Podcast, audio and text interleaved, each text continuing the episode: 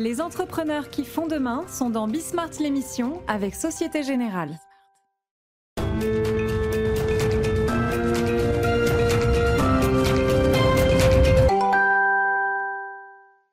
Salut à tous, c'est euh, Bismart, émission euh, alors un petit peu particulière. Enfin, vous allez voir, le, donc on va débattre comme on a l'habitude de le faire pendant euh, une grosse demi-heure. Et puis ensuite, ce que je vous propose, je voulais vous remettre ça quand même parce qu'on est au milieu de l'ensemble des réflexions sur, le, sur la COP et sur l'environnement, ce que peuvent en faire les entreprises. Et interview, alors c'était au mois d'octobre, très intéressante de Bernard Sananès, spécialiste de, de l'ensemble des questions politiques, mais qui vient de fusionner avec un cabinet spécialisé lui, justement, dans la communication autour de ces affaires de RSE. Attention, il ne s'agit absolument pas de faire du greenwashing, ce n'est pas notre sujet. Hein. Il s'agit de parler sérieusement, de choses sérieuses, justement, mais, mais vous verrez ça. Mais d'abord, on démarre avec nos débats.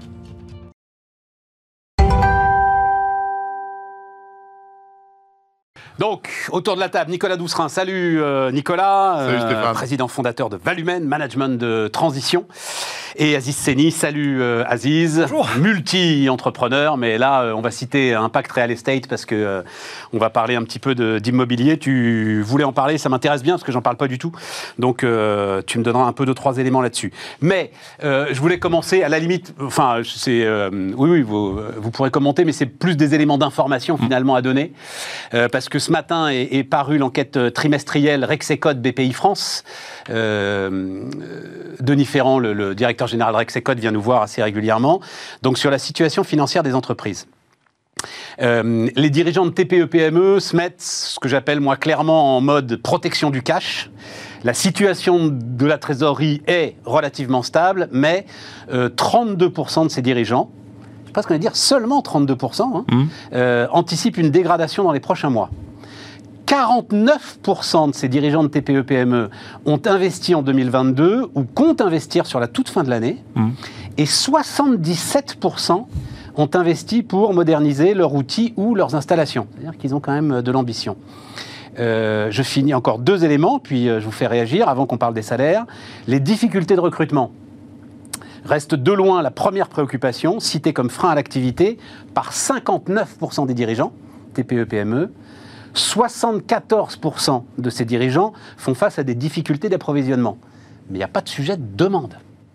Il n'y a pas de sujet de demande. Hmm. C'est vraiment un sujet d'offre, que ce soit sur le recrutement ou sur l'approvisionnement. Et les perspectives de demande, quand même, se dégradent très légèrement. Euh, à 35%, c'est en hausse de 2 points sur un an. Voilà. C'est quand même. Enfin, ça ressemble pas à une crise, quoi, euh, Nicolas. Je sais pas comment tu vois le truc ça ressemble pas à une crise. Non. Quand on le voit dans le, ce que disent là les, les gars qui sont à la tête des boîtes. Non, c'est vrai, ça ressemble pas à une crise à l'heure où on se parle, mais il y a quand même sérieusement pas mal de nuages qui commencent à, arriver au-dessus de nos têtes. Moi, je le, je, le vois tous les jours. Euh, par rapport à notre dernière émission, ben, j'ai deux nouvelles entreprises qui sont en redressement judiciaire et pas des moindres. D'ailleurs, dans le secteur, encore une fois, de l'industrie, parce que des problèmes d'approvisionnement qui engendre derrière des, vraies difficultés et toujours ce problème du coût de l'énergie. Je parlais encore à cette entreprise-là qui, qui fait du béton en tant que tel et qui voit sa facture énergétique multipliée par 8 parce qu'il fait du béton travaillé, très spécial, béton ciré, escalier, qu'il faut chauffer toute la nuit au fuel, au gaz et qui renégocie des contrats. Et il m'expliquait qu'il avait négocié des contrats sur 3 ans pour 60% de son activité, mais que 40% de son activité, il était là en pleine négociation. Et là, il avait des prix multipliés par 6 ou par 8. Mais oui. Et il est là le sujet. En fait. Euh, mais attends, attends, attends. Alors ça m'intéresse. Tu dis quoi, toi? Tu dis parce que moi, enfin, euh, je trouve la position. Donc, euh, Route Bézieux a fait hier, hein, le Medef a fait hier mmh. une, une conférence de presse sur le sujet. Je trouve leur position totalement illisible. C'est-à-dire que Route Bézieux te dit d'un mm. côté, oh, attention, on est à l'euro près, de l'autre côté, ton gars là qui fait du béton, euh, il faudrait le subventionner. Moi, je suis pas d'accord. Ah, je n'ai pas dit qu'il fallait le subventionner. Je, faisais bah, juste l'analyse du constat parce que j'écoutais sa problématique qu'il était amené, qui, qui, gérait là. Je l'ai eu encore au téléphone pas plus tard qu'hier sur le sujet. Je n'ai pas dit qu'il fallait forcément subventionner. Je dis juste que les nuages, pour répondre à ta question précise, on n'est pas dans la crise là en tant que telle, mais il y a quand même plusieurs faisceaux, plusieurs indicateurs aujourd'hui. Le deuxième indicateur, je le vis d'ailleurs sur ma propre entreprise, c'est la, la flambée des taux d'intérêt. Il se trouve que moi, je, je, pour des raisons stratégiques au niveau de mon entreprise dans le management de transition. Bon, bah, j'ai mon coût, mon coût de l'argent qui a été multiplié par deux et demi entre ce qu'on faisait il y a huit mois et, aujourd'hui. Tout ça, c'est des, voilà, on, voit euh, un certain nombre de faisceaux. La demande est toujours relativement bonne, mais j'ai aussi un certain nombre de clients, et sans citer de nom dans le secteur du luxe, qui, par exemple, ont décidé de geler 20% de leurs projets, alors que leurs résultats sont fantastiques, en prévision d'une crise à venir. Et ça, on l'avait pas vu depuis un an et demi. Donc voilà, c'est des petits signaux, mais en tout cas, je trouve que ça se, ça commence à. venir. Je suis d'accord avec toi, c'est que oui, il y, a, il y a quand même quelques nuages. Les, les défaillances de boîtes, on en parlait encore sur, sur, sur ce plateau il y a quelques émissions. On disait que pour l'instant, il n'y avait pas de tsunami, Oui, mais etc. c'est ça les défaillances Sur la- de boîte. Ouais, mais Il faut qu'elles défaillent les boîtes. il faut qu'elle défaille, mais si. il y a des indicateurs par rapport à tout ce que tu as donné tout à l'heure. Il y a des indicateurs autres qu'il faut aussi regarder.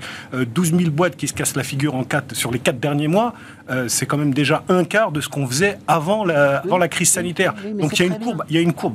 C'est un apurement de marché. Tu peux- Exactement. etc. D'accord. Euh, y a, il y a- tu, tu- tu disais que la, la- la demande ne baissait pas. Moi, je suis pas En sûr. tout cas, le Dans- problème, dans- en tout cas, les chefs d'entreprise n'identifient pas, pour l'instant, C'est un peu contradictoire parce que quand tu sécurises ton cash, euh, ta trésorerie, c'est que tu fais aussi un effort sur tes achats. Tu regardes où tu vas placer ton argent, euh, tu regardes un peu plus Bah, les prix d'achat. Donc, il y a- il y a- il y a- tu fais forcément des coupes budgétaires. Donc, forcément, derrière, tu as quelqu'un qui n'a plus la commande qu'il avait dans certains services, la communication, le marketing. de l'énergie, euh, Euh. Il y, a- aussi l'énergie. D'abord l'énergie, mais pas que. raison, les mecs. Mais, mais pas que. Et moi, je, je, je pense qu'il va y avoir une baisse des commandes. Euh, sur certaines PME. Je pense que c'est aussi un facteur, c'est pas le principal, mais je pense qu'il va y en avoir.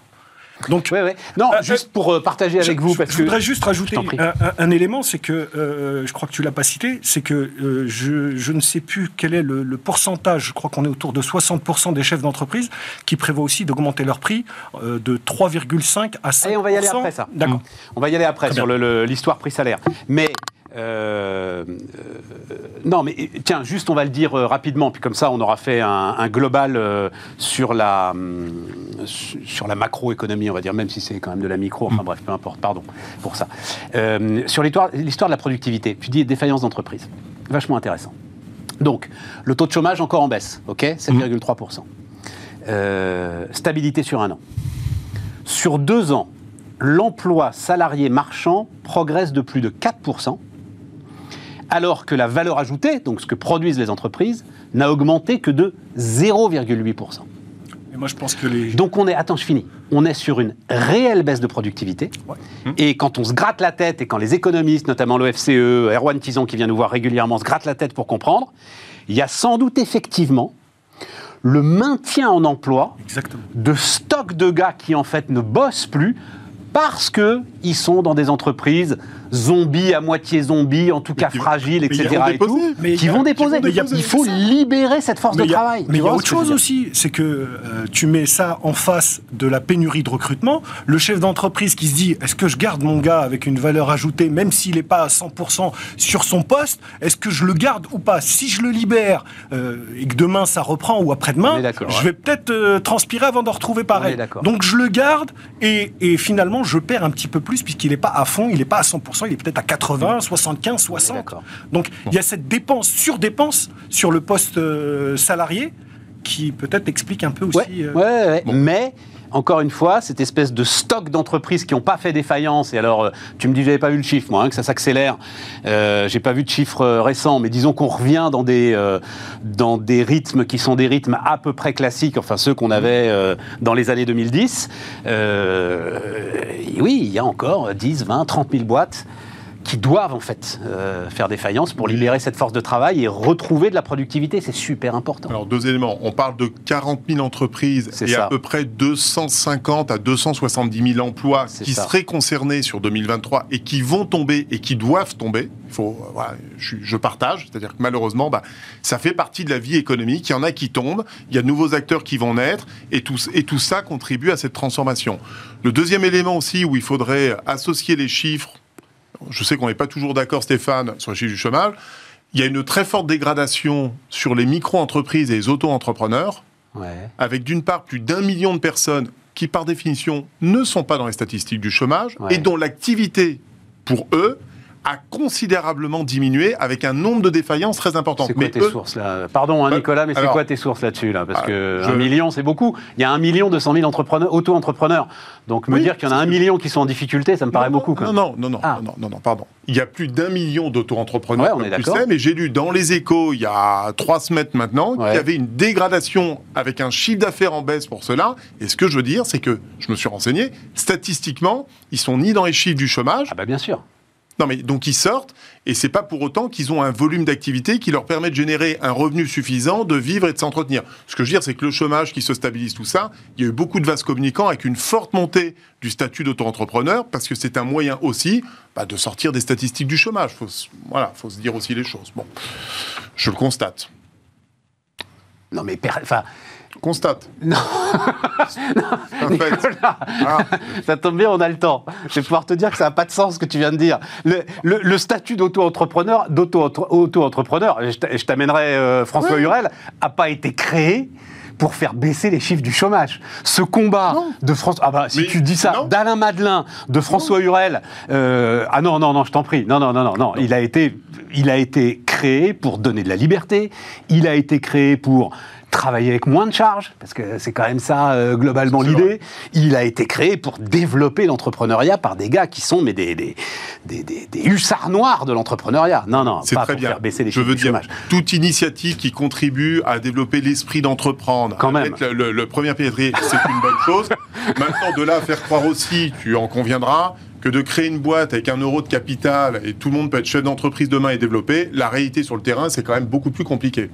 Oui, mais c'était bien de donner le, le, ah, sentiment et de faire du bien sûr le, que l'auto-entrepreneur puisse se développer pour devenir demain patron de TPE, voilà, transformer en PME et en ETI demain. C'est le parcours. ce que ça c'est le parcours qui est intéressant. C'est libérer juste déjà cette, cette, barrière dans, psychologique de se dire je peux déjà avoir mon auto-emploi, mon être auto et le premier pas vers l'indépendance. Je suis d'accord. Ne me faites pas aller sur le terrain. Euh, je suis d'accord avec. Mais n'y va pas. C'est toi qui as été sur ce terrain. Donc pardon. On te sort en fait. On te sort des sables mouvants où tu étais en train de t'enfoncer. Euh, mais tu as raison, en fait, et Alain Madelin d'ailleurs le disait, il disait, j'ai un regret, c'est qu'en fait on ait appelé ça auto-entrepreneur, mais il fallait euh, un truc un peu bankable, mais en fait, pour lui, c'est auto-employé. C'est ça le vrai statut, c'est un statut d'auto-employé, c'est je fabrique mon emploi moi-même. Euh, et, je suis très bien comme ça. Dans d'autres pays, c'est en partie. Absolument. Dans d'autres pays, on, utilise le terme de bah, bah, Alors là, au demeurant, là, je suis pas d'accord avec Alain Madelin. Je Parce préfère que... auto-entrepreneur. Moi, j'adore le terme entreprendre. Je trouve que d'ailleurs, euh, c'est un, un verbe fabuleux. Euh, on peut entreprendre pour soi, on peut entreprendre pour une cause, pour une association. Tu connais on connaît tous tes engagements, Aziz. Voilà, moi j'aime bien ce terme entreprendre. Je trouve que c'est un verbe superbe. Oui, mais c'était parce que, alors tu, tu l'as dit en, avec fougue, et puis parce que ça te correspond, mais quand même globalement, ce statut est fait. Alors moi, je l'ai été, hein, euh, auto-entrepreneur, donc j'en parle vraiment en toute connaissance de cause, et j'en suis sorti assez vite. Mais quand même, tu as quand même très très peu d'auto-entrepreneurs en fait qui passent dans le régime général de l'entreprise. Voilà. et et globalement, euh, les gars qui ont promu ce statut, on avait quand même euh, la pression. C'est-à-dire que si tu veux monter une entreprise, si tu as ça euh, dans, tes gènes, dans tes mmh. tripes, c'est quand même assez facile, mmh. quoi qu'on dise. Hein. Mais ceci dit, ça se fait assez facilement. Quand j'ai créé Valumen le 6 mars 2020, j'étais tout seul dans ma, dans ma SAS. Bon voilà, et c'est le fruit du ah oui, travail. Mais pas fait un statut d'auto-entrepreneur. Tu savais qu'assez vite, tu ferais plus de 60 000 euros de chiffre d'affaires. En tout cas, j'avais l'ambition. Voilà. non, et puis surtout, c'est quand même 60 000 euros de chiffre d'affaires. Eh oui, on s'est créé en Sur des prestations de services. Euh, alors, les salaires, je finis euh, l'ensemble des infos qu'on vous donne. Euh, on, va voir des, on va voir des petits graphes d'ailleurs. Je ne les ai pas pris avec moi, c'est pas grave, on va les, on, va les voir. donc 76% des chefs d'entreprise ont augmenté ou vont le faire, vont augmenter les salaires avant la fin de l'année. Augmentation moyenne donc de, de 4%, 3,9%. Et 64% de ces chefs d'entreprise vont le refaire en 2023. Et tu as raison, Aziz, ce qui est important et ce qui est intéressant, c'est que parallèlement, ils prévoient de pouvoir, et c'est à peu près les mêmes proportions, augmenter leur prix de vente, à peu près aussi dans les mêmes proportions, Donc 5%. C'est là où, quand même, il faut, faut, se creuser un peu la tête. Tu as l'impression que. Bah, ça s'appelle l'inflation, mon gars. Oui, c'est ce que j'ai. T'augmentes les salaires, t'augmentes les prix. Et ben donc voilà, on est dedans. finalement, bon an, mal an, euh, qu'est-ce que ça change dans le fond? Euh, Si euh, tu touches 5% de plus, mais que tout augmente de 5%, hein, je, je- je schématise, qu'est-ce que ça change And so what euh, Alors, and so what, le Euh, problème, c'est que tant que c'est 5%, euh, ça se gère. Le problème, c'est que cette courbe a tendance, tu sais, c'est le fameux, le fameux tube et le fameux dentifrice. C'est-à-dire, une fois que c'est sorti, ça a tendance à monter en puissance quand même. Et à un moment, t'en perds le contrôle. Je sais que tu le cites souvent, mais quand tu écoutes Michel-Édouard Leclerc sur ce qui va se passer euh, sur cette fin d'année avec l'inflation à deux chiffres, L'alimentaire. Ah, que pour l'alimentaire. c'est- que pour l'alimentaire. que, Non, que que- c'est quand même un budget hein, dans- pour certains. hein, Oui. pour certains. C'est Ouais. que pour l'alimentaire. que pour l'alimentaire. Non, non, mais t'as raison. Et Bompard dit la même chose hein, euh, pour Carrefour. Mais enfin, je trouve intéressant. L'alimentaire Et l'énergie, hein, les amis. hein. Oui, oui, oui, mais la hausse à deux chiffres dont parle Oui, Leclerc, c'est. c'est Quoi, quoi, euh, C'est 14% la hausse de l'énergie, là, hein, Ouais. qui arrive. hein. Absolument. Donc euh, voilà, c'est à deux chiffres aussi. Mais la hausse de l'alimentaire dont parle c'est Leclerc, il parle de. C'est là, là où il faut quand même pousser le bouchon plus loin et dire que finalement, le, régler le problème de cette inflation ne passera pas, il ne peut pas passer uniquement par le, salaire et les revalorisations salariales.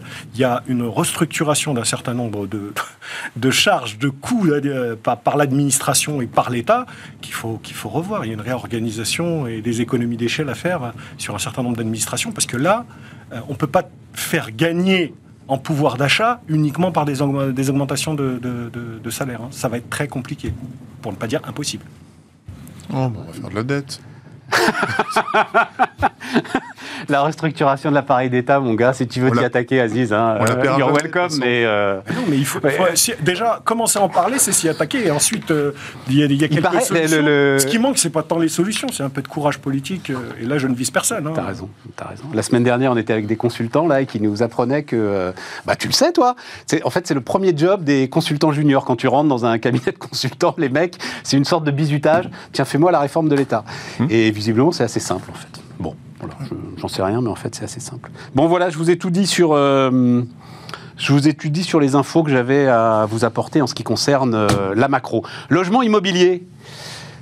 De quoi tu veux nous parler, euh, Aziz? Donc il y a la proposition de loi pour protéger les propriétaires. Oui, je voulais qu'on en parle parce qu'on en a un petit peu parlé ici. Vous avez tous suivi ce qui, ce qui se passe dans l'actualité. Ces propriétaires qui sont de plus.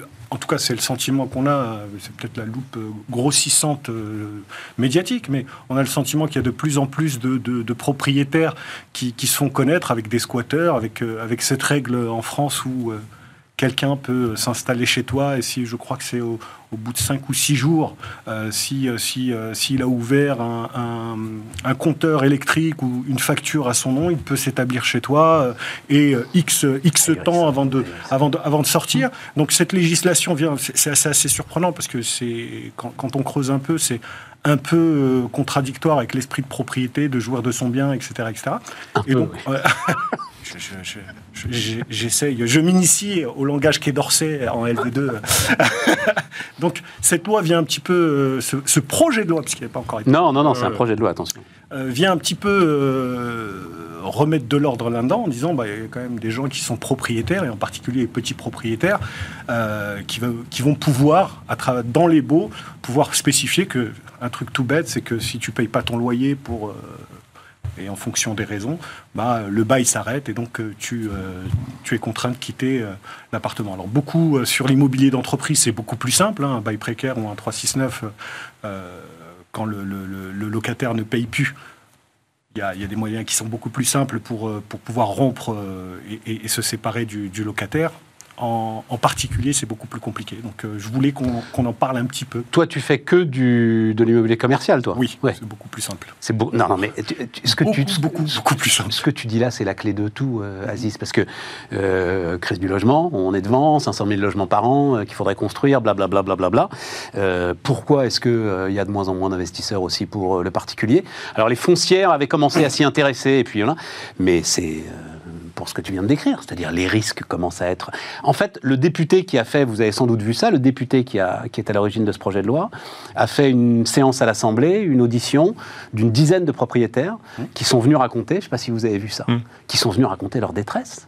Mais c'est invraisemblable, quoi. Des gens qui, en fait, ont un logement, mais sont obligés de squatter à droite et à gauche parce que leur logement, qui était en location, est occupé et que, pour des raisons qui sont parfois aussi simplement que la force publique ne veut pas intervenir, Parce qu'à un moment, il faut que le préfet donne. euh, voilà, euh, même s'il y a eu condamnation judiciaire, il faut encore que la force publique euh, veuille bien intervenir se retrouve dans des situations ahurissantes. Enfin, cette dame qui racontait que euh, euh, donc elle est euh, euh, maintenant quasiment euh, à bout de force et à bout de trésorerie, et, et, et- et ces squatteurs, euh, donc qui ne payent rien depuis des mois, des mois, des mois, envoient des photos de leurs vacances au ski, etc. Et tout. Enfin, Ouais, c'est un truc de dingue. En plus, c'est un il truc de faut- En dingue. plus, il faut distinguer les situations, parce que euh, quand tu as des locataires qui sont dans des situations sociales, en détresse, etc., il y a, il y a différentes aides que tu peux monter, voir, organiser. Bon, bref, il y a des solutions qui existent. Mais quand tu as des squatteurs qui, de manière délibérée, euh, s'installent et profitent finalement de, de, de- de- de ce vide juridique euh, laissé, c'est- pas tenable. Et derrière, tu as ce que tu dis, la police et le préfet, qui, malgré des décisions de justice, mystérieusement n'interviennent pas et font pas exécuter euh, les, les- les jugements. Donc c'est compliqué. Pourquoi c'est compliqué? C'est peut-être euh, au juge. Non, non. Et, et- et pour finir de tirer la plotte, euh, quand euh, aujourd'hui, euh, et on l'entend beaucoup, mais enfin, qu'est-ce que c'est que ces propriétaires qui demandent la caution euh, des parents, des grands-parents, du général de Gaulle, de je sais pas quoi et tout? Bah oui C'est-à-dire que tu es bien obligé de te protéger d'une manière ou d'une autre quand tu te retrouves dans ces situations-là. Si tu avais une situation saine où un gars qui paye pas, c'est dehors, un produit que tu ne peux plus payer, bah, on, te, on ne te le fournit plus, tu aurais sans doute beaucoup moins d'exigences à l'entrée, notamment pour les plus jeunes. Et c'est vrai, mais y y il y a deux autres problèmes à ça. C'est que même comme tu le soulignes, euh, Stéphane, c'est que même quand tu prends des cautions, pour faire jouer la caution, ça te prend un paquet de mois. C'est pas si simple que ça. Hein. C'est pas exécutoire en 15 jours euh, comme ça pourrait l'être. hein. C'est beaucoup plus compliqué que ça, parce qu'évidemment, celui qui s'est porté caution euh, trouve toujours les, moyens de faire en tout cas traîner. Et en attendant, tes loyers ne rentrent pas. Mais le, deuxième drame de tout ça, moi j'ai le, le- cas très concret d'une dame qui s'est retrouvée exactement dans cette situation-là, avec son logement qui était squatté, non payé depuis plus de neuf mois, mais surtout avec des dégradations extrêmement importantes, avec des squatteurs qui avaient jusqu'à une quinzaine de chats dans l'appartement. Quand elle a récupéré son logement, mais c'était une horreur. Donc il y a- il y, a la double peine en plus. La double peine de ne pas avoir eu tes loyers pendant 9 mois, d'avoir dépensé beaucoup d'argent sur le plan juridique, et en plus de ça, d'avoir un bien qui a été totalement dégradé, avec des gens qui sont en plus de ça non solvables. Donc bref, c'est très compliqué. Donc c'est pour ça que je voulais mettre en avant Bah, ce c'est bien. projet de loi parce que Mmh. je, je pense que libérer un petit peu euh, le- l'esprit locatif euh, et en protégeant aussi un peu, je, je conçois qu'il faille protéger un peu les locataires, je conçois aussi qu'il faille peut-être aussi autant protéger les propriétaires et en particulier les petits propriétaires. Euh, Et puis on en a besoin. euh, on Mais on en a besoin besoin. pour, besoin. construire. pour il faut aérer pour, euh, il faut construire. Et Il faut libérer- les propriétaires, des- il faut encourager les propriétaires à investir dans l'immobilier pour faire du locatif, mais il ne faut pas que le locatif devienne un frein trop important, que ce soit par le blocage des loyers par exemple, ou par la, la situation qu'on est en train de vivre, parce que sinon, bah, tu n'auras plus de logements à louer, et derrière... euh, Ce qui nous amène d'ailleurs, il faut construire, au sujet de l'immigration économique. Ah, Euh, sujet qu'on a déjà traité ici. Sujet qu'on a déjà traité Ah, ici. Je me souviens que appris- tout le monde n'était pas d'accord avec moi. Mais hein. euh, non, non, non, non, mais c'est- intéressant, euh, Aziz, parce que j'ai appris plein de trucs. On en a pas mal parlé là autour de la table euh, sur ces 15 derniers jours. J'ai effectivement appris, appris beaucoup de choses. En gros, si tu veux, le, le sujet, ce que, ce que sont venus dire, et notamment euh, des gars qui euh, se sont vraiment penchés sur le problème, le sujet qu'on a et qui en fait rend le débat impossible, c'est que la structure d'immigration ressemble à la structure de l'emploi. Et qu'en fait, les immigrés qu'on attire sont des sous-qualifiés. Parce qu'on est aujourd'hui majoritairement et de plus en plus en train de développer une économie sous-qualifiée. Et que les hauts potentiels, ben, eux, en fait, euh, choisissent de moins en moins la France. Les États-Unis aussi, d'ailleurs, ont pris un petit coup, là, hein, sur les derniers classements. Et, et- et- et qu'on a un mal fou à les attirer. Donc, si tu veux, tu vois, le, sujet, c'est que ce sujet migratoire. ce sujet d'immigration économique, qu'on le veuille ou non quand même, renforce une sorte de sous-qualification générale euh, de euh, la force de travail en France, si, euh, si je peux parler comme ça. Voilà. Bah, Il y a plusieurs. euh, c'est c'est la rencontre de, de l'efficacité, le côté pragmatique, opérationnel euh, j'ai presque envie de dire hashtag ressources humaines, hashtag euh, gestion prévisionnelle des ressources, et de l'autre côté l'idéologie, la trouille, la passion et le côté un peu politique. la réalité des chiffres, elle est froide. on a une question démographique, on a une question de, de besoin dans les entreprises sur les postes que tu viens de décrire, et puis de l'autre côté, on voit bien le contexte politique dans lequel on est. On a même certains partis qui te disent zéro immigration, mm. en mélangeant immigration, en faisant des amalgames assez surprenants. Enfin, euh, immigration légale, immigration illégale, enfin tout ça est, mélangé sans distinction et je trouve que c'est pas bon du tout pour nos entreprises et pour notre économie. On a besoin, on va avoir besoin d'une immigration légale. Il faut pas qu'elle ressemble à celle des années 70 parce qu'on a déjà eu des cycles euh, d'immigration, mais il faut qu'elle soit mais pourtant, Oui, mais le problème pourtant ce serait un peu ça. C'est-à-dire ce serait un peu remplir les usines Talbot comme on a pu le faire euh, dans les années 60 ou les années 70, tu ah, vois. Ça voudrait dire, excuse-moi, je vais dire un gros mot. Vas-y, je t'en prie. Ça voudra dire qu'on est des cons si on refait exactement, quand tu fais mais, une mais erreur, pas le choix, t'as pas le choix. Les hauts potentiels veulent plus venir. En partie d'ailleurs parce que tu as un climat euh, autour de, l'immigration qui est un climat détestable. Qu'est-ce qu'on a fait pour attirer les hauts potentiels eh, mais je suis d'accord bah, avec la toi. La question elle est là, c'est pas ils veulent pas venir, c'est qu'on n'a rien fait pour leur donner de l'appétit pour leur dire de venir. Et souvent quand on parle d'immigration, on parle de ceux qui arrivent, leur profil, etc. On oublie toujours de, de regarder qui part. Et dans cet échange, tu as raison, euh, entre ceux qui arrivent et ceux qui partent, bah, c'est sûr que quand tu as quelqu'un qui peut travailler comme plongeur ou serveur dans un restaurant et que de l'autre côté, tu as un ingénieur qui s'est barré aux États-Unis ou au ben Moyen-Orient ou en Asie du Sud-Est, bah, forcément, je ne dis pas qu'on n'a pas besoin de plongeurs ou pas besoin de serveurs, mais on a une perte en termes de productivité euh, qui, est, qui est certaine. Donc la question, elle est de qui on a besoin pour arriver dans nos entreprises et qui part et comment on peut retenir.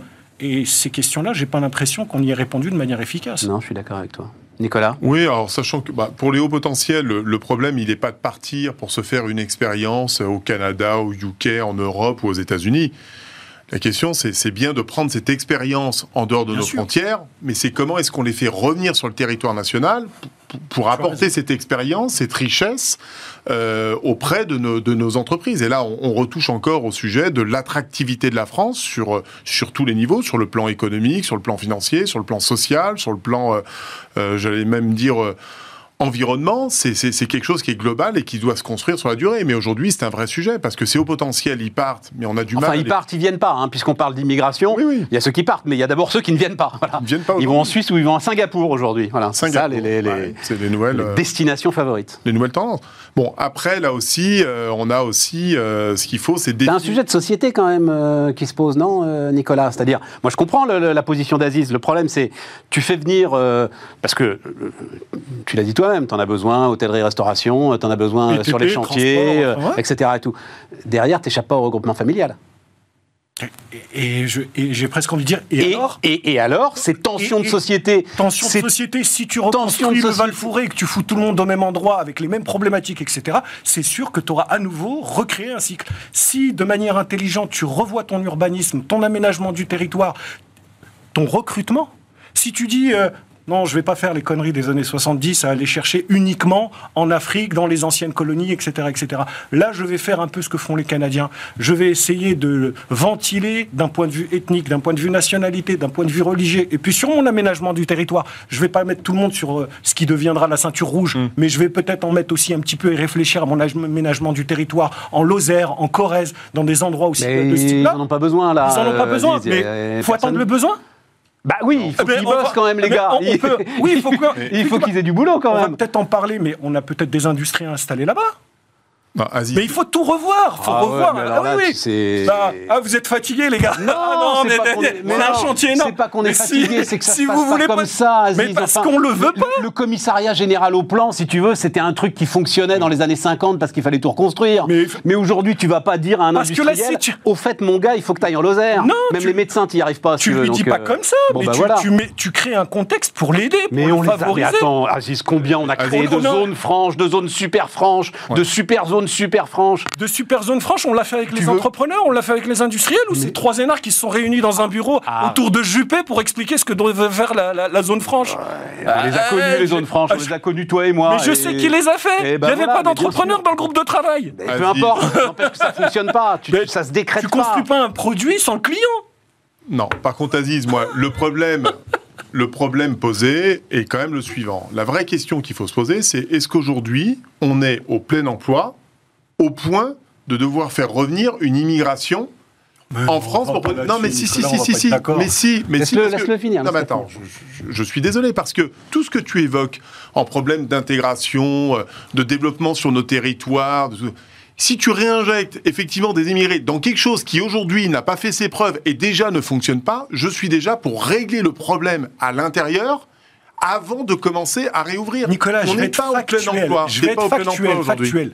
Personne, oui. des Français installés, Français ou étrangers, installé en France ne veut faire un métier de plongeur, ne veut faire un métier de restaurateur, ne veut, faire un, ne veut aller sur les chantiers, ne veut conduire ton camion pour te livrer ton colis Amazon. Donc tu montes, tu descends, tu peux dire je vais aller piocher dans les 7%. Les gars, tu, tu vas pas mettre un flingue sur la tempe du gars qui veut pas faire ça.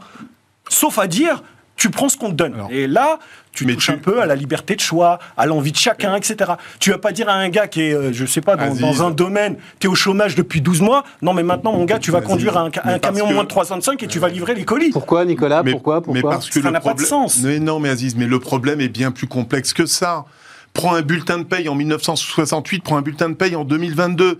Tu avais 5,2% de retenue sur ton brut en 68, tu en as 23% aujourd'hui en 2022. C'est un problème d'argent. C'est que ton salaire aujourd'hui n'est pas assez rémunéré. Donc oui, tu veux pas attirer parce que les gens ne peuvent pas vivre avec 1300 balles ou 1400 euros aujourd'hui. Mais Donc, tu payes 1300 ou 1400 balles. mais mets ton salaire. Mais, mais t'as as vu. Mets ton salaire. Mais... T'as un compte d'exploitation. Si tu augmentes tes prix euh, en, en ce moment, moment. On parle d'augmentation des salaires. Ce que je veux te dire. Tu sais ce que c'est qu'un bilan de transporteur? Je continue sur mon. Sur mais non, mais on est, tous d'accord là-dessus. C'est ce qu'il dit. Il dit c'est le coût de la société le, le coût de la société le problème. C'est, je veux dire, tant qu'on ne résoudra pas ce problème, et là je te rejoins. Donc j'explique à mon restaurateur qu'en fait, qu'il faut qu'on attende de résoudre le problème que tu évoques, qui est très juste, ah bah, avant, de, avant qu'il puisse ah. espérer avoir un bah, serveur ou euh, mon transporteur avant d'avoir un chauffeur. Dans 10 ans, on dira le même problème. Non, mais il a raison, Moi, j'ai un compte d'exploitation, il est sur 12 mois, gars.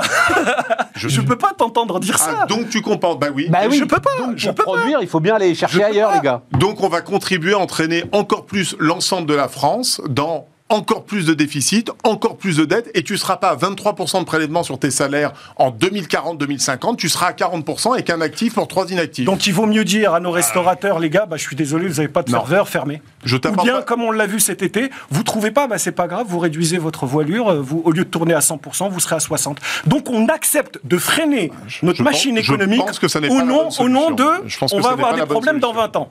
Je, je, je, que ce n'est pas la bonne solution. C'est une façon de gérer qui est une façon, excuse-moi, hein, de, de riches et de bourgeois. Hein. Non.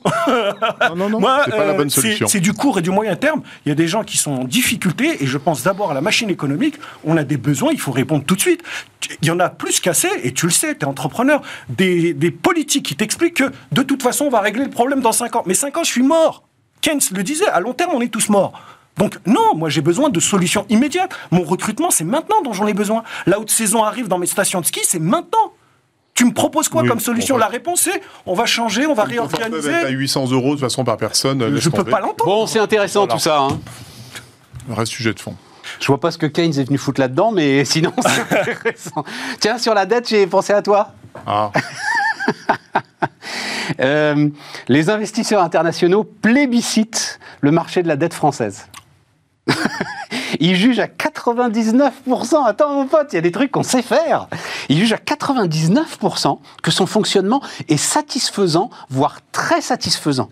Enquête annuelle, agence France Trésor, réalisée par le cabinet indépendant IEM Finance. IEM Finance. Tu vois? Magnifique. Bah Mais de toute façon, tu sais qu'on est champion du monde. Ben, attends, on est champion pour créer des impôts, on est champion du monde pour recouvrer, tu sais que le monde entier, d'ailleurs, vient se former à Bercy. Ben voilà. C'est de la, Grèce pour, euh, pour mettre en place ce système. D'ailleurs, je vous rappelle que la Corse avait été cédée à l'époque par les Génois parce qu'ils étaient incapables de recouvrer l'impôt en Corse et qu'ils ont cédé euh, c'est vrai, Corse. Je bah, savais pas ça. Eh oui, c'est ça l'origine. Ils n'arrivaient pas à récolter, ils en avaient ras-le-bol des Corses. Donc ils ont dit on va céder la Corse. Et, résultat, euh, bon, on a, on, a effectivement hérité de cette île. Voilà. Bon, bon, bon. Bon, il nous reste, euh, il nous reste trois minutes. Effectivement, euh, alors ça a été. J'ai pas eu le temps d'en parler dans la semaine. le groupe Le Duf, c'est vrai que c'est une histoire assez significative de, de, ce qui se passe avec l'industrie. C'est quand même et, le Duf, la boulangerie industrielle, donc 2 milliards 3 de chiffre d'affaires 4 milliards de produits distribués chaque année. Mmh. Moi, ça, ça me fascine. 4 milliards. 4 milliards de devenoiseries, de, etc. faut les vendre, quoi, comme 4 milliards. T'imagines le truc? Colossal. Donc renonce à ouvrir euh, une usine euh, à côté de Rennes. Faudrait Parce que- je, peux lancer un appel si Monsieur Le Duf nous écoute. euh, il faudrait peut-être regarder du côté des. Je prends ma casquette quartier, euh, quartier d'affaires.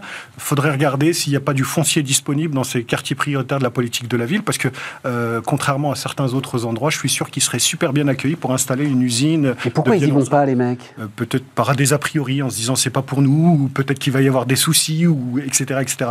Euh, il reste du foncier très disponible à proximité de grandes villes. Mais du foncier où Euh, tu as le droit, parce que c'est des usines, quoi, quand même, tu vois. c'est euh, c'est des usines où les, les maires et les collectivités de ces territoires pauvres sont ravis d'avoir une usine qui s'installe, seront ravis de pouvoir avoir une baisse du chômage sur ces territoires où il y a un taux de chômage qui est, qui est un peu plus au-dessus de la moyenne nationale. Ils seront ravis d'avoir des recettes fiscales avec leur petit budget sur ces territoires pauvres. Donc il y a toutes les raisons pour faire un pont d'or à, à- à ça. Jean-Louis Borloo avait fait ça, on se souvient, Bah, avec intéressant, à Valenciennes avec super, Aziz. Donc, Très intéressant. il- je pense qu'on ne leur vend pas ces territoires. Je pense qu'on leur vend mal ou qu'on ne leur vend pas. Et comme tu dis, ils n'y pensent pas. Donc, plutôt que d'aller en Bretagne, euh, il y, a, il y a- il y a 1514 territoires qui seraient ravis d'a- d'accueillir une usine de ce type. Super intéressant. hein. Ah bah oui, c'est un vrai, c'est un vrai sujet. Il y a des territoires qui sont euh, plus ou moins euh, effectivement attractifs. Après, c'est une question, comme toujours dans ce type d'usine, c'est que généralement il y a plusieurs centaines d'emplois à créer. Il faut donc derrière mettre en place la logistique, Ouais. les transports. Ouais. Enfin, il faut que tout ça puisse euh, se greffer. Bref. Mais donc, ça mérite d'être traité. La réindustrialisation, et il y a eu aussi fermeture de la brasserie historique à Heineken à Schiltigheim. Là, Heineken, c'est très clair, hein, trop de contraintes, agrandissement impossible, coût de production trop élevé. Mm. Emballer, c'est peser. Réindustrialisation, tu parles. Merci, euh, les gars. Et donc, euh, bah, euh, pour euh, marquer euh, tout ce qui se passe autour de la, de la COP en ce moment, on parle RSE, et donc avec Bernard Sananès, euh, communication. Comment est-ce que les entreprises peuvent en parler efficacement? Vous allez voir ça.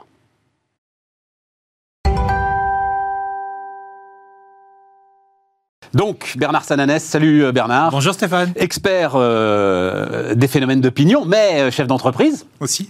Et alors, entrepreneur, euh, donc président fondateur de l'Institut d'études ELAB, et euh, c'est une opération business en fait, hein, qui va nous permettre de parler du grand sujet du moment pour moi, c'est-à-dire euh, comment parler de la crise du climat. Tu as décidé donc de rapprocher ton cabinet d'études, ELAB, euh, d'un autre cabinet qui s'appelle LinkUp, accompagnement dans la construction et la communication des stratégies RSE. Alors Oui. raconte-moi un petit peu Alors, le, la démarche. a 7 ans, 7 ans et demi. Ouais. Tu avais été le premier à, à- à m'inviter pour parler du, du lancement. Je m'en souviens très bien.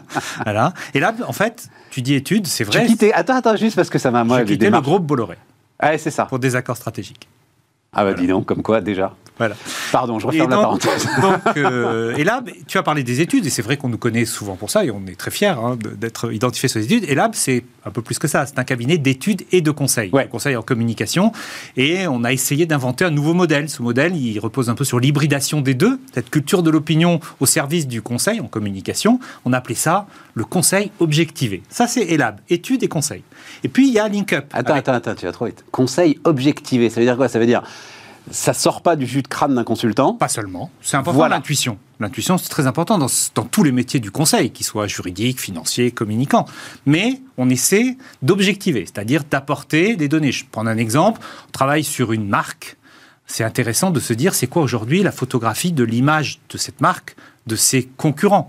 On travaille sur euh, construire, euh, travailler pour des éléments de langage, comme on dit, euh, des discours, etc. C'est quoi aujourd'hui l'état de l'opinion par rapport, par rapport à, à ces sujets? Donc on essaie d'objectiver ces données d'opinion pour la communication. Et puis, il y a LinkUp.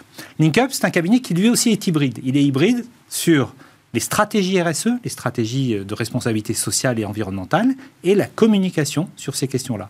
Et donc, ce qu'on va essayer de faire, modestement, humblement, à notre taille, c'est d'être un modèle original, j'allais dire doublement hybride, qui rassemble études, Ça devient compliqué dans le. études, c'est vrai Dans le... C'est Non, non, non, mais c'est le doublement hybride. Doublement hybride. Qui va- oui. Alors, hybride, tout simplement. Voilà.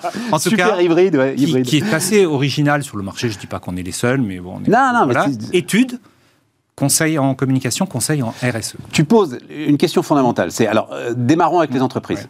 Euh, je suis en contact, Mmh. t'es en contact, Bah oui. etc. On parle que de ça hein, Mmh. toute la journée. Franchement, c'est le greenwashing, c'est fini. On est d'accord? Complètement fini. Et j'ai presque à dire, aucune n'a plus envie d'en faire. Non, Le risque existe Alors toujours. peut-être, peut-être euh, à l'international. hein. Moi, c'est vrai que je ne connais que les françaises, mais très franchement, tiens, euh, hier discussion avec le groupe Bell. Tu vois un peu le- la, Ouais. la- la qualité, la force, la capacité des indicateurs. Ouais, laisse tomber. Mais je vais te dire, Stéphane, je suis complètement d'accord avec ce que tu dis, mais le risque, il est presque inverse aujourd'hui. On a parfois, par, par soupçon de greenwashing, un peu honte de communiquer. J'étais hier à la Ah, remise des prix euh, ProDurable, dans lequel notre nouvel associé Linkap est, est- est partenaire de cette remise des prix. Il y avait la ministre Marlène Schiappa qui a dit quelque chose de très juste. Elle a dit, bien sûr, il faut des entreprises engagées. C'est ça dont on parle. hein. Engagées pour l'environnement, engagées pour le social, engagées pour les territoires, il ne faut pas les oublier. Mais si on ne le dit pas, si on ne l'explique pas, les marques ont besoin de cet appui en communication. Et donc, il ne faut pas confondre la communication greenwashing, c'est-à-dire celle qui remplace l'action. Ça, c'est ce qu'il ne faut pas faire. Il y a de grands retours de bâton et c'est bien normal. Et la communication qui se met au service de l'action comme un effet multiplicateur pour engager l'interne, pour engager les parties prenantes, etc. Et donc, il ne faut pas tomber au risque inverse. Donc, il faut être juste, il faut être sobre aussi dans la communication. Oui, mais alors, beaucoup de sobriété. enfin, ce euh, moi, ce que j'entends, c'est que c'est pratiquement presque plus l'heure de la communication. C'est-à-dire, l'idée, c'est que ces indicateurs RSE, ils sont maintenant intégrés dans la communication financière, pratiquement. Euh, bah, justement, c'est le, le- j'ai appris ça. Le, le CFO de Bell, donc le, Hmm. le- directeur financier, est Chief Impact Officer. C'est lui qui finalement agrège, centralise euh, les données RSE euh, les plus importantes pour l'entreprise et qui les communique directement aux investisseurs, au marché. Point à la ligne. Les marchés, c'est une chose. Ah, L'opinion, c'est autre chose. L'opinion du citoyen, l'opinion du salarié. Je vais prendre un exemple générique, je n'irai pas dans le, dans, dans- dans le détail. Une entreprise travaille sur euh, son bilan carbone, ses émissions de carbone, de CO2. Et puis, elle a besoin de travailler sur la durée. Ça ne va pas se faire en 6 mois, Ah, en c'est 15 clair. jours. Ah, comment vous expliquez à l'opinion, si vous ne communiquez pas, pourquoi ça va prendre 3 ans, 5 ans, 10 ans? Pourquoi c'est difficile? Pourquoi Comment vous n'expliquez pas sur quoi ça bute parfois? Parce que parfois il y a des problèmes techniques, il faut changer les modes de production, il faut changer beaucoup de choses. Si vous ne communiquez pas et que vous dites juste bah, ça va prendre 10 ans, vous pouvez être sanctionné d'une certaine manière par l'opinion. Et donc, alors, je, je te rejoins sur un truc, c'est qu'en fait, il faut plus parler, à mon avis, aujourd'hui d'engagement presque que de communication. Comment on engage, et c'est tout le sujet pour le gouvernement, on va sans doute en parler sur la sobriété énergétique, Ouais, comment on engage à changer les comportements? Et la communication, c'est un levier, je pense, encore indispensable de tout cela. Alors, la communication, elle me pose un problème et on reste du côté des entreprises. Non, non, non, parce que le sujet, en fait, le plus complexe, je trouve, c'est euh, prendre la mesure. Jean Covici, là-dessus, est très bon quand il dit faut en revenir aux chiffres. faut en revenir, dit Jean Covici sans arrêt, aux ordres de grandeur. Les ordres de grandeur les plus importants sont pas forcément les plus populaires ou pas forcément ceux qui euh, marchent le mieux dans l'opinion. Bien sûr.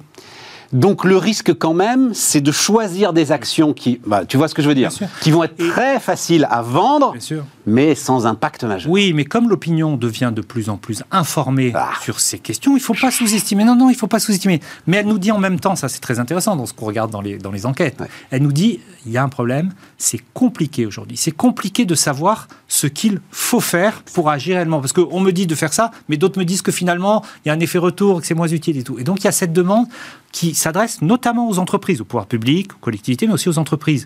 Expliquez-nous quel est, nous on appelle ça chez LF, le chemin praticable. C'est-à-dire le chemin qui va permettre d'y arriver, mais qui ne nous fasse pas tomber d'un côté ou d'un autre parce qu'on n'aurait pas compris quelque chose. Donc il y a un côté de pédagogie. Les entreprises, elles doivent être aujourd'hui les premières pédagogues de leur démarche environnementale. Mais oui, mais elles sont obligées d'être pédagogues de leurs intérêts.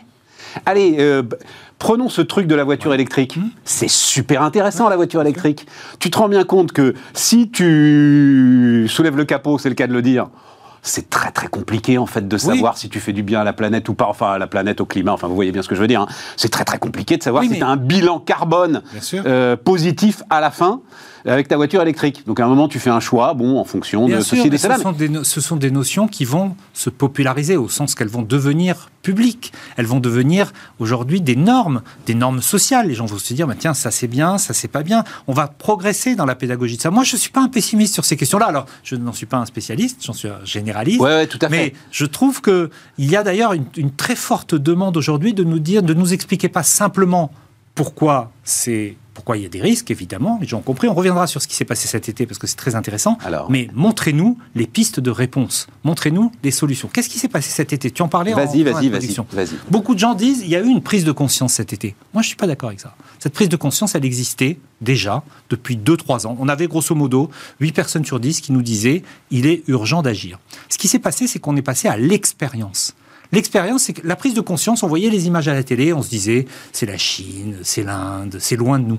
Là, on l'a vécu. On a vécu les nuits de canicule, on l'a vécu les orages, on a pour certains vécu les incendies. Et ce passage à l'expérience concrète, il a beaucoup changé les choses et il fait, notamment dans les études, que la question, la préoccupation environnementale est maintenant en deuxième position, ce qui n'était pas le cas précédemment pas juste derrière, mais derrière la question du pouvoir d'achat. Parce qu'il ne faut jamais l'oublier, aujourd'hui, la première question de préoccupation des Français, et nettement, c'est la préoccupation du pouvoir d'achat. Et quand on demande, vous êtes prêt à faire des efforts, mais à quelles conditions La première réponse de l'opinion, c'est à condition que ces efforts soient justes et partagés. Voilà. Donc, ce- en fait, les deux sujets, les deux sujets se rejoignent.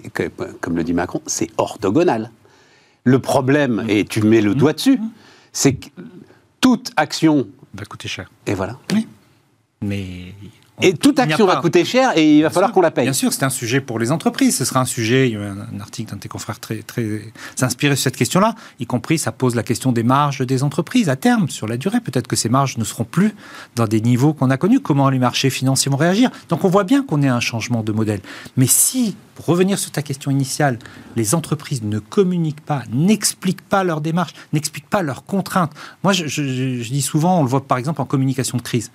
Les gens ont très bien compris que le risque zéro, en, toute matière, hein, je ne parle pas que de l'environnement, euh, industriel, etc., ça n'existait pas.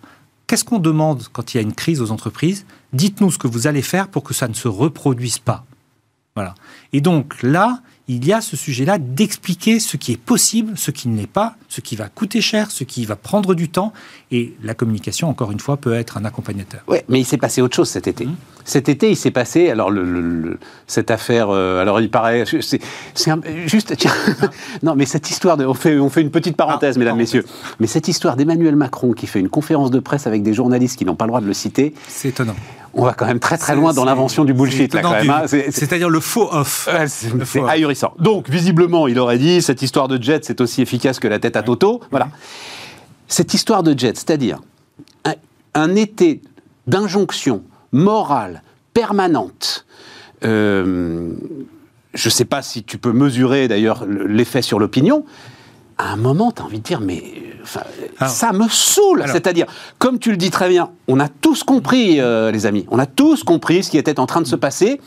Et on a tous compris surtout qu'on n'avait pas la solution, parce qu'il faut être euh, franc quand même. Enfin, la solution, elle est à l'échelle mondiale. elle- enfin, bon, bref, refermons la parenthèse. Mais il y a des solutions locales. Mais Il n'y a pas que des solutions mondiales. Il n'y a pas que des solutions lointaines. Mais si, euh, Bernard. C'est un autre sujet. Bon, c'est un autre sujet. C'est un autre sujet. Alors, je reviens Mais, sur mais cette question. cette histoire d'injonction je- permanente, à un moment, il je- va falloir je- arrêter, je parce que être- ça va être Je contre-productif. ne vais pas être dans la morale, mais par contre, il y a une vraie attente à la fois d'exemplarité et il y a une attente de bon sens. Alors, je ne vais pas prendre l'exemple des jets privés, je vais prendre deux autres exemples. L'éclairage euh, de grands édifices très tard euh, le soir ou la nuit.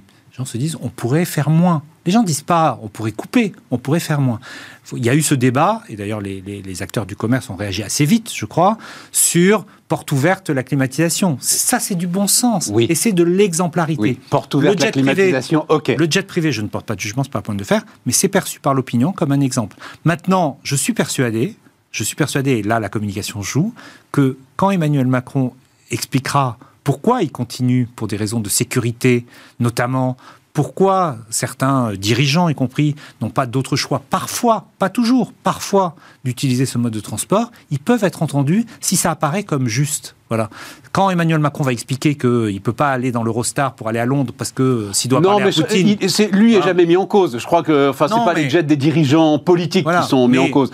On se souvient, attends, tu, on se souvient tous François Hollande essayant de prendre le TGV avec un gendarme sous chaque pile de pont euh, sur Mais plus. Donc, largement, plus largement que ça, au-delà de cette question d'exemplarité, il y a la question de la mobilisation. Comment les dirigeants, qu'ils soient politiques, économiques, réussissent à mobiliser les citoyens, les salariés dans ce nouveau combat qui est partagé. Voilà. Et pour mobiliser, il faut d'abord dialoguer, il faut qu'on convainque effectivement qu'il y a des solutions, que les solutions sont les bonnes. Deuxièmement, il faut agir, c'est-à-dire que ces actions soient évaluées, qu'on puisse dire dans six mois ça va produire tel effet. par exemple, la sobriété. La sobriété énergétique, je crois que tout le monde peut comprendre. Attends, juste avant la sobriété, je veux juste finir cette histoire de, de, cet été, parce que ça s'est quand même transformé en feu sur les riches.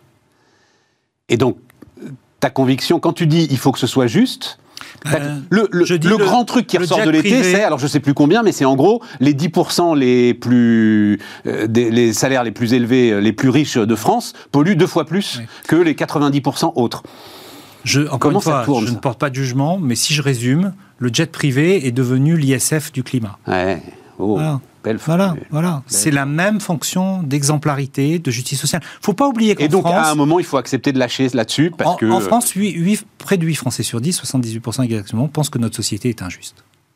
C'est un constat. C'est un constat. On peut trouver ça injuste, que les Français font ça, mais c'est factuel. Ce sentiment d'injustice, il est structurant aujourd'hui, depuis plusieurs années, dans la société française. Le jet privé, c'est l'ISF du climat. Euh, je t'ai coupé la parole alors que tu repartais. Non, je repartais sur... sur comment on mobilise. Ah, comment voilà. on mobilise Sobriété. Sobriété. Sa sobriété, le gouvernement va sans doute annoncer des mesures, des plans, etc. Il fait son, il fait son, son travail. Mais comment il arrive à s'en prendre un ton moralisateur, à convaincre et surtout à mesurer? Parce que l'exemple me vient comme ça, c'est on me dit de chauffer moins chez moi ou de rester moins longtemps dans ma douche. Si pendant que je me douche, pour peu que j'ai une fenêtre sur l'extérieur, je vois que l'immeuble d'en face est resté allumé, je vais dire vous êtes bien gentil, vous me demandez de me doucher moins longtemps, mais l'immeuble qui consomme beaucoup plus, voilà. Et donc il y a ce sujet de une mobilisation collective. La mobilisation collective, c'est pas ce qu'on réussit toujours en France. Certains me disent on l'a réussi sur le Covid. Je ne suis pas d'accord avec ça. On a réussi une mobilisation du cercle proche. On faisait attention essentiellement pour nous et pour nos proches. Voilà. Je pense que sur le climat, c'est autre chose et que le moment de la mobilisation collective est très important. Et donc, il faut des indicateurs. L'exécutif, le gouvernement doit pouvoir dire, ça fait six mois ou trois mois que nous vous avons demandé des efforts, voilà les résultats. Si je n'ai pas l'impression que je fais des résultats, c'est comme quand je cours le marathon, c'est pas mon cas. Si à la dixième tentative, je vois que je ne progresse pas, à un moment, je vais me décourager. Voilà. Donc j'ai besoin de mesurer que les efforts qu'on me demande sont suivis de résultats. Mais on va le voir en fait, Bernard. Moi, j'espère. Non, parce que, alors, autant je suis beaucoup plus pessimiste que toi sur euh, la solution globale, autant là, donc, enfin, je l'ai déjà euh, beaucoup raconté euh, sur ça parce que cette, cette, séquence me passionne. Donc, c'était, je ne sais plus quand, janvier. à un moment, RTE nous a demandé de faire mmh. un effort particulier un matin. Je ne sais pas si tu te oui, souviens. Je alors, c'était sur deux séquences. Première séquence et la deuxième séquence. Et la deuxième séquence, la France collectivement a fait baisser sa consommation d'une tranche, une des tranches de Fessenheim, 900 MW. Bon. Euh, est-ce que tu crois pas que justement, là, on aura RTE à un moment va nous dire, les amis, là, euh, dans deux jours, faut vraiment que tous on serre les fesses. On va tous serrer les fesses. Oui, oui, bien Et on va se rendre compte que ça va bien se passer. Bien sûr, sauf, sauf qu'on reboucle là avec le sujet des prix et du pouvoir d'achat. Parce que si on me dit, et franchement, c'est pas pour faire une deuxième formule. Vas-y, vas-y. Si on me dit chauffer moins, payer plus, là, je vais dire il y a un petit problème. Et le risque, et c'est un risque politique, clairement, hein, le risque de gilet jaunisation, on n'en est pas là du tout aujourd'hui. Hein, dans l'opinion, je, pourrais y revenir si tu le souhaites. Bien sûr. Le risque, c'est ce hiatus entre chauffer moins, payer plus. C'est qu'à un moment, on demande des efforts, et je suis comme toi, je pense que beaucoup de gens sont prêts à les faire, même si 4 Français sur 10, 38% exactement, pensent qu'ils sont déjà au maximum des efforts qu'ils peuvent faire. En termes de sobriété En termes de sobriété. Pourquoi? Parce que la restriction, ils l'ont connue l'hiver dernier. On a déjà diminué un peu son chauffage. Quand on se chauffait au fioul, par exemple, dans les zones rurales, on le voyait très nettement dans les, dans les enquêtes. Et donc, si on me demande de faire plus, mais en même temps d'avoir une facture qui augmente de 10, 15 ou 20 même si Mais on n'a pas. Alors, la question, Bernard, euh, on n'a pas conscience collectivement que euh, les prix de l'énergie nous échappent et que euh, le gouvernement n'y est pour rien et qu'à un moment, il ne peut pas non plus continuer à payer l'électricité de tout le monde Donc, pour l'instant, dans ce qu'on a en photographie de l'opinion, nous sommes le 14 septembre, on a une opinion qui ne rend pas responsable le gouvernement, mais qui, pour autant, en grande partie, le juge presque impuissant. C'est-à-dire qu'on a une opinion partagée entre ceux qui disent à peu près 4 sur 10, les mesures sont insuffisantes, mais elles vont quand même dans le bon sens, et ceux qui disent, de toute façon, ça ne changera rien parce que euh, ma situation est trop difficile. Voilà. Et, le couplage de ces deux euh, je ne vais pas dire injonction, mais en tout cas, ces deux aujourd'hui enjeux que sont l'écologie et le pouvoir d'achat, la fameuse fin de mois, fin du monde, voilà, il est vécu dans le quotidien de beaucoup, beaucoup de Français. Sauf que tu me disais, Hmm le- le- tout geste sur le prix de l'essence Ah, et, non, a un effet euh, Immédiat. immédiat sur l'opinion. Tout à fait, on le voit bien. Nous, on a un indicateur de fin de mois. On demande aux gens comment ils bouclent leur fin de mois, sereinement ou pas sereinement. Et on voit que depuis 15 jours, 3 semaines, sous l'effet de la baisse des prix de l'essence, ça se détend un peu. On a encore, encore, hein, euh, près de plus de 4 Français sur 10 qui disent qu'ils ne bouclent pas leur fin de mois sereinement. Voilà. Donc ça reste très tendu, mais on voit que l'effet est immédiat. Pourquoi? Parce que le passage à la pompe, c'est pour beaucoup de Français une fois par semaine, deux fois par semaine, donc l'effet est immédiat. Et, et tu- enfin, il y a quand même une contradiction là, fondamentale. Je ne sais même pas comment on va la résoudre un jour. C'est d'où mon relatif pessimisme entre euh, je veux continuer à rouler autant finalement, c'est ça le sujet. Alors Je- oui, je je ne peux pas faire autrement. Il y en a combien qui peuvent pas faire autrement? J'en sais rien, mais je veux continuer à rouler autant et pas à payer plus. euh, et voilà. Et- Oui, alors quand je peux rouler moins parce que j'ai une solution alternative, parce qu'il y a le train. Elle est parce utilisée, ça, il y a une conscience on voit, là-dessus on voit qu'il y a une évolution des comportements. Mais quand vous êtes en zone rurale ou semi-rurale et que pour euh, amener euh, le garçon ou la fille au lycée, il faut prendre euh, la voiture, parce que pour aller au foot le samedi ou pour aller au bowling, au cinéma, il faut prendre la voiture, à ce moment-là, on me demande une, une restriction. Donc il faut aussi la connaissance de l'opinion, sur Robook à notre sujet du départ et à notre démarche. ouais, ouais, hein, bien de- sûr, bien sûr, bien sûr. c'est aussi de se dire, derrière, hein, et je- parfois ça nous arrive hein, de faire des raccourcis, de dire 75%, 75% de Français pensent que. Mais il faut comprendre comment, derrière ces 75%, les opinions sont structurées. Aujourd'hui, dans toutes les enquêtes, la variable la plus structurante, c'est celle de la fin de mois. Celle qui explique le plus les. les Ce qui veut dire que, parce que les économistes, je, moi je ne veux pas dire les économistes en chambre, les économistes, ils amènent des solutions d'économistes et après le politique tranche. Les économistes disent tous, c'est le signal prix, Oui. le seul Mm. qui nous permettra de modifier nos comportements. Oui. Bernard Sananès nous dit, le signal prix est impossible à mettre en œuvre Aujourd'hui, aujourd'hui en France. pour, pour une grande partie de, de la population, je ne parle même pas de l'opinion, pour une grande partie de la population, s'il était brutal, s'il n'était pas euh, contrebalancé par des mesures de justice sociale, il serait quasiment impossible à mettre en place. Et tu comprends pourquoi ils ont renoncé, euh, enfin là, pardon, c'est de la politique politicienne, mais tu l'as fait aussi remarquablement bien. J'ai toujours pas compris la séquence, euh, donc là encore de l'été, de dire ristourne pour tout le monde. Alors que, enfin, l'État a une idée très très claire de mes revenus. Euh, Alors- pourquoi est-ce qu'il m'accorde une ristourne au même titre qu'un smicard? Franchement, ça m'échappe. Oui, alors je- surtout que quand on lit les, les- les experts économiques, ils nous disent que des mesures ciblées auraient beaucoup plus d'effets. Évidemment, Voilà. évidemment. Alors moi j'entends parler de raisons techniques, mais je ne saurais pas, je saurais pas, euh, D'accord. je saurais pas justifier. Ça aurait Tu mis crois? beaucoup de temps. Ça aurait mis beaucoup de temps. On va se contenter de cette explication. Bercy qui fait la retenue à la source. euh, Qui a, été un, beaucoup de- qui a été un vrai succès. Oui, non, non, Et donc, et donc il y a Et donc, parfois des ils ont une connaissance très très fine Mais, alors- et, quasiment quotidienne de mes si revenus. tu veux bien, donc, euh, on, on- on a le temps là, on a Oui, 30 secondes, mais oui, on est s'arrête là-dessus parce que prélèvement à la source, tout- beaucoup de gens disaient ça n'a pas marché, etc. Pourquoi ça a marché? Ça a marché parce que ça a été pris en avance. Quatre mois, cinq mois avant, on nous a dit ce qui allait se passer. Et deuxièmement, ça a marché parce qu'on m'a dit, non pas la réforme, voilà ce qu'elle va faire, mais on va vous dire, pour moi, on nous a envoyé des feuilles de paye, on Ouais. avait fait des hypothèses, des simulations. Voilà. Et ça, si on parle des retraites, c'est un peu dans l'actualité aujourd'hui.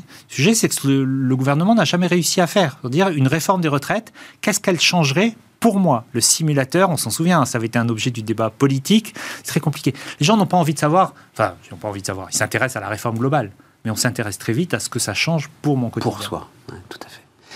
Euh, donc, pour finir, parce que c'est quand même les entreprises qui seront les principaux clients de. euh, Les- nous avons Cette deux nouvelle types de union. clients, les entreprises et les acteurs professionnels. Parce que sur l'aspect du conseil, les fédérations professionnelles. Ah oui, notamment, d'accord, oui, voilà, oui. Parce enfin, que, bref, le monde du business, mais quoi. je, je le précise quand même, pour ne pas être en conflit d'intérêts avec les politiques, il nous arrive très rarement de faire des sondages politiques, mais nous ne faisons pas de conseils politiques. Voilà. Mais je retiens ton message, ce avec quoi tu avais commencé, très intéressant.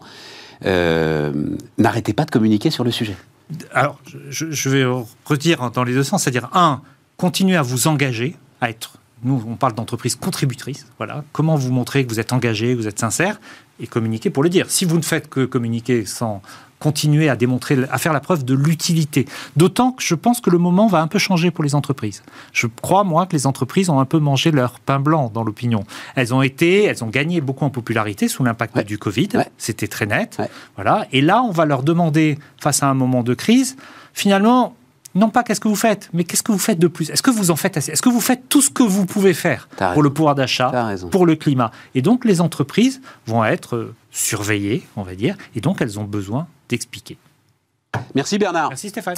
Les entrepreneurs qui font demain sont dans Bismart l'émission avec Société Générale.